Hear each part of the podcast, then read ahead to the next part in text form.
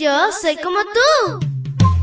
Pequeña para grandes cosas y grande para cosas menores. Te cuento que llegaste al lugar perfecto. La devoción matutina para menores. Una reflexión que se ajusta a tu edad, que te queda bien, ni muy grande ni muy chica. Adelante y bienvenido a nuestro mundo.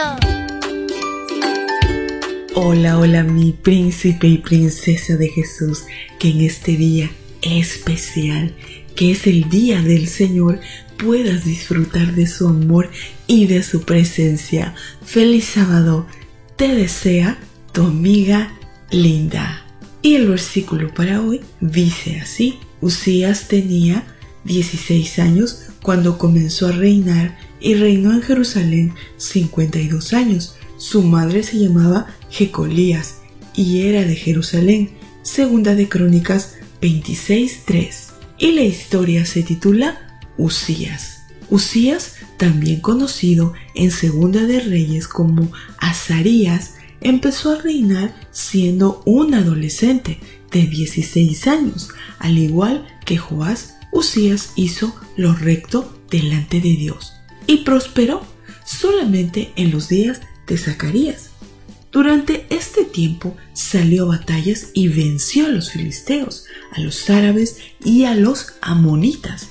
Fortificó las ciudades principales, equipó su ejército, tuvo mucho ganado, abrió muchas cisternas en el desierto, favoreció la agricultura y en términos generales tuvo éxito arrollador. De tal manera que la Biblia indica, su fama se extendió hasta muy lejos, pues Dios le ayudó en forma tan extraordinaria que logró hacerse muy poderoso. Pero cuando se afirmó en el poder, se volvió orgulloso, lo cual fue su ruina. Su experiencia fue la de muchos personajes de la Biblia, depender de Dios para alcanzar el éxito, para después olvidarse de darle el crédito, mostrar ingratitud y actuar soberbiamente. De él se dice, Dios lo ayudó, más después su ruina fue el orgullo. Salomón lo expresó con otras palabras.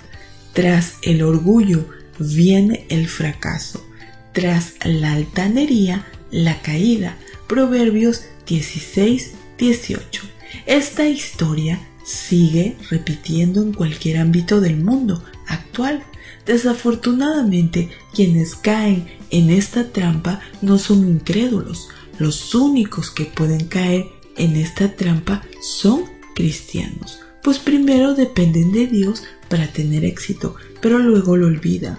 Sin embargo, tú puedes romper esa tendencia de tal manera que siempre honres a Dios y el éxito no te aparte de Él ni te conduzca a la vanagloria.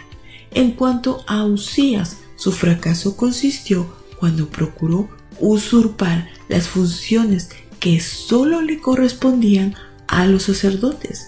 Intentó quemar incienso sobre el altar reservado para ese propósito.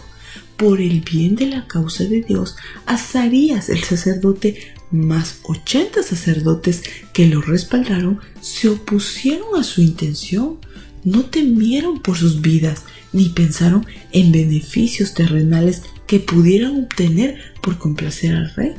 El resultado fue una ira descontrolada del rey contra ellos.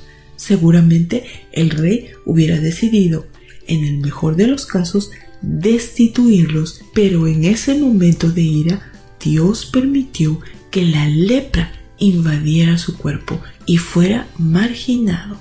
Una historia que empezó bien, pero terminó mal. Por ambicionar el sacerdocio, perdió la función de rey. Querido Dios, gracias por esta tremenda historia que hoy aprendemos sobre la obediencia, sobre la fidelidad a ti, Señor, y sobre respetar tus leyes, Señor, y tus líderes. Ayúdanos, Señor, a caminar con humildad y con amor a tu lado. Te lo pedimos en el nombre de Cristo Jesús. Amén y amén. Abrazo tototes de oso y nos vemos mañana para escuchar otra linda historia. Hasta luego.